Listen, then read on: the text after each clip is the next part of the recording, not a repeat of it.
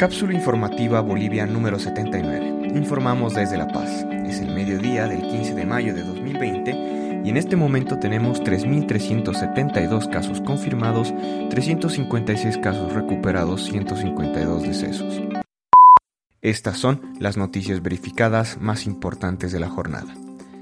1. En el municipio de Eucaliptos, el personal de salud fue agredido y expulsado por los pobladores según el CEDES. Se niegan a cumplir las medidas de bioseguridad y aseguran que el aislamiento es un invento de la presidenta. Henry Tapia, el director del CEDES Oruro, dijo que lamentablemente la gente allá no cree en la enfermedad, no creen en la situación que se vive a nivel departamental, nacional y mundial. Con una serie de adjetivos decían que la enfermedad era un invento, que nosotros habíamos llevado, que la presidenta Áñez había enviado, que es un tema político.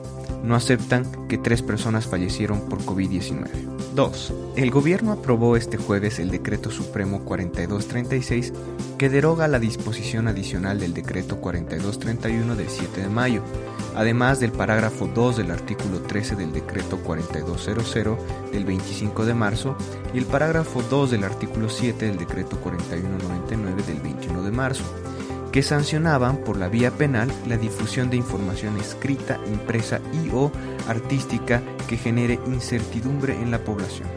Además, el documento afirma que el gobierno no abandona el compromiso del Estado para proteger la seguridad de los bolivianos ante la amenaza de violencia y atentados contra la cuarentena que promueve diariamente el expresidente Evo Morales y sus seguidores.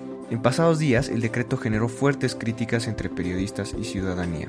Muchos califican hoy de acertada la decisión gubernamental de eliminarlo. 3. Tests masivos son aplicados en los mercados peruanos tras constatarse que se han convertido en focos de contagio masivo. A pesar de la cuarentena determinada por el gobierno de Martín Vizcarra, los peruanos han roto paulatinamente las medidas. Los contagios se han disparado de manera alarmante, con 80.604 contagiados y 2.267 muertos. El mercado de frutas de Lima, que abastece a gran parte de los mercados minoristas, reportó el 79% de comerciantes con COVID-19. Pese a esto, las autoridades dispusieron que no se cierre. Ayer se hicieron pruebas en el mercado rojo del Callao, la ciudad portuaria de Lima, donde de las primeras 50 pruebas realizadas, 21 tenían el virus de manera asintomática entre los comerciantes y también en Plaza Villa Sur con un resultado de 52% de positivos en un total de 224 muestras.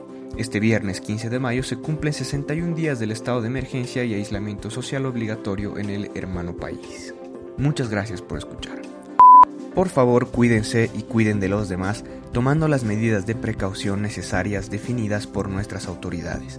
Si tienes alguna duda o presentas fiebre, tos seca y dificultad para respirar, llama para pedir ayuda a las líneas gratuitas 810 1104 y 810 1106.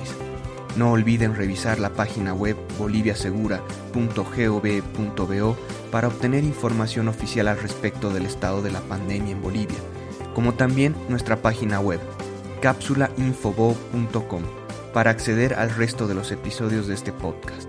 Luchemos contra la desinformación y apoyándonos entre todos saldremos de esta situación.